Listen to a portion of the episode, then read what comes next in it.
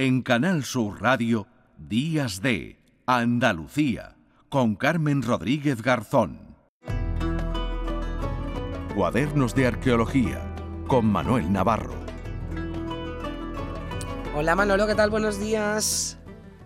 Hola Carmen, buenos días. ¿Qué, tal estás? Pues mira, aquí ya apurando el 2023 y con ganas de hablar contigo y con la invitada que tenemos hoy porque ya no es la primera vez que traemos este tema, ¿verdad? Eh, nos vamos a ir a, Egipto, a Luxor, pero venimos con, novedades importantes, Manolo.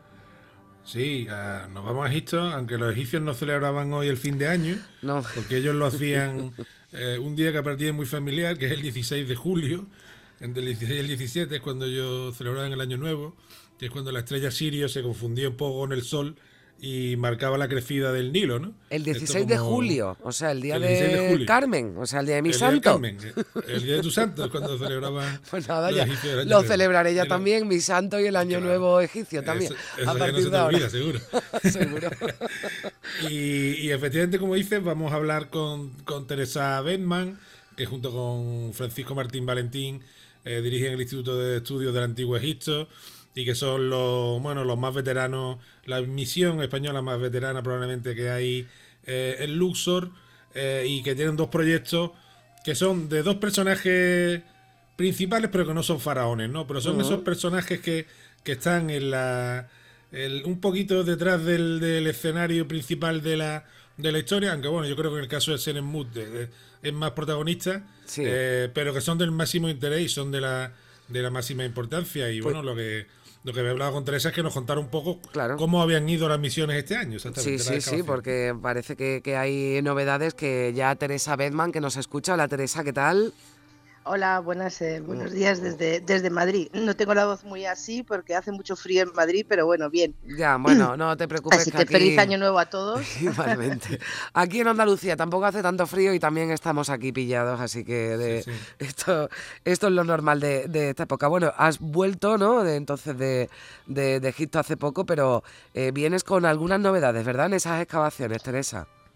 Eh, pues sí, acabamos de regresar el día 22, todo el equipo, que hemos estado tres meses ahí trabajando desde el mes de septiembre, imaginaos el calor que hemos pasado.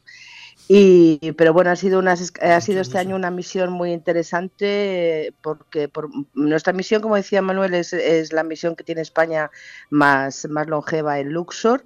Llevamos allí trabajando ya casi 25 años, bueno, 25 años sin, sin, sin el casi. Y, con dos proyectos diferentes. Uno es en Emud, como que es el arquitecto de la reina Hasesú, para que la gente lo, sitúe cronológicamente, que, está, que ahora mismo estamos haciendo un nuevo proyecto museístico para que se pueda entender mucho mejor este personaje, la gente que pueda entrar a este, a esta, este hipogeo que tiene el techo astronómico más antiguo de la humanidad. Es una preciosidad y que invito a Manuel a que nos vaya a visitar este próximo año para que yo le cuente más in situ, in situ el, tema, porque tiene mucha mucha injundia.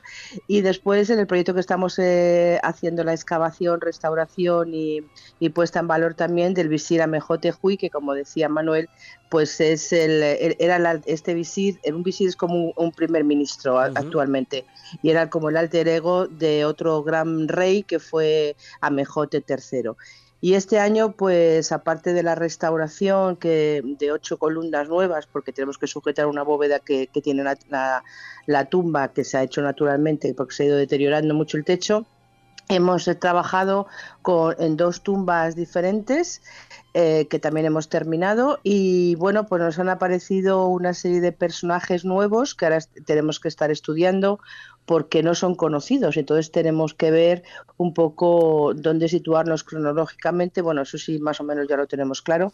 Pero mm, lo más importante es que nos ha parecido una, unos objetos, una caja de usepti. Los usepti son como unas figurillas funerarias eh, que llevaban los, los egipcios al más allá para que trabajaran por ellos eran muy listos, eran muy listos. O sea, llevaban una cajita con una, una, figura que era para que... bueno, llevaban 300, 365 figurillas para que trabajaran uno por cada día del año, ¿eh? O sea, no te creas que lo hacían así, uno para que se cansara mucho, no, no, uno por cada día del año.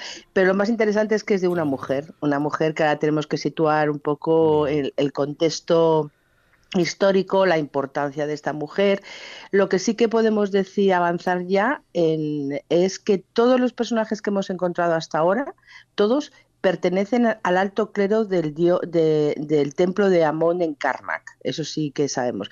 Y que, bueno, pues la verdad es que nos da nos, vamos, nos está aportando, va a aportar mucha información a este, a estos enterramientos que, desgraciadamente no se conocen demasiado, porque las tumbas tengo que decir que son están violadas, ¿no? Pero los dragones antiguos siempre se dejaban cosas, y esas cosas son las que encontramos nosotros. Bueno, cosas interesantísimas. A mí, desde luego, eh, sí, sí, con lo que nos está contando, yo cuando, cuando he escuchado a Teresa, ¿verdad, Manolo? Decir el techo más antiguo de la humanidad. A mí me, bueno, me ha, dado como... es que esta, cámara de, de Senemut, que yo creo que ahora Teresa nos, nos dé algunas pinceladas siquiera eh, sobre ella.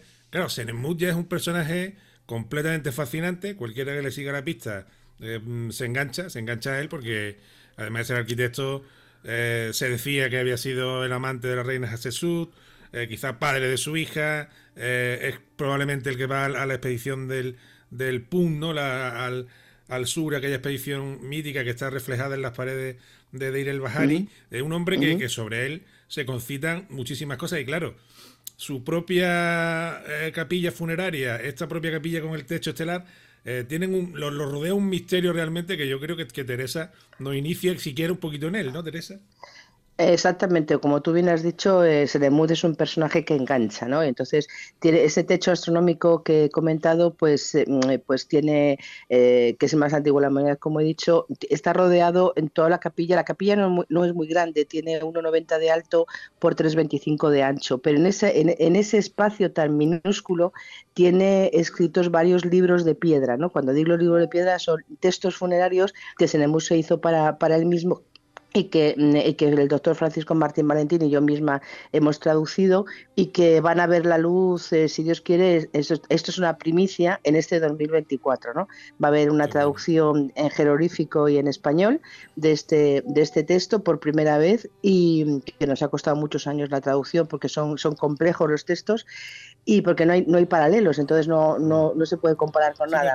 además, perdona, se me escribían un poco en... Eh, en un lenguaje casi clave, ¿no? Casi iniciático, ¿no? Sí, eh, exactamente, como tú bien has dicho, es un lenguaje iniciático, es un lenguaje que los egiptólogos llamamos retroescritura, o sea que para que lo entiendan los, los oyentes, cuando tú ves, por ejemplo, el, el pico de un patito, tú tienes que sabes que siempre tienes que empezar de derecha a izquierda. Bueno, pues en el MUD, aunque empieza de derecha a izquierda, la retroescritura es que justamente se lee al contrario, con lo cual eso dificulta muchísimo mm. más la traducción.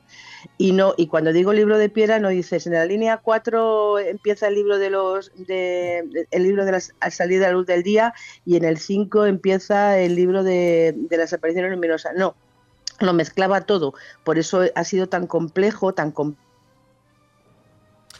Ay, que se nos ha cortado la llamada. Uy, pues sí, algo, algo, algo ha pasado. Bueno, de todas formas ya nos quedaba un minutito, un minutito para despedirnos. Teresa, sigues ahí. Bueno. Ahí está, Teresa. Sigo aquí, sigo aquí. Bueno, Entonces, decía, yo decía que lo importante, que, lo importante y hay que agradecer que hay una empresa española pues haya querido hacer esta traducción que va a poner al, mundo de la egiptología en eh, española y en español eh, a disposición estos textos. Bueno, yo estaba alucinando escuchando a Teresa, de hecho se me había ido, se me había ido hasta el santo al cielo y digo, van a llegar las 10 de la mañana y se me va a pasar y aquí hay que respetar las horarias. Eh, Teresa vez más, muchísimas gracias y te esperamos otro día para que sigas hablándonos de novedades en eso, en esos trabajos. Y Manuel Navarro. Feliz año nuevo a feliz todos. Feliz año nuevo, feliz año también para ti, querido Manolo. Un beso fuerte. Feliz año a todos, un abrazo grande a todos. Adiós, adiós. Llegamos a las 10 de la mañana, boletín de noticias y continuamos aquí en Días de Andalucía.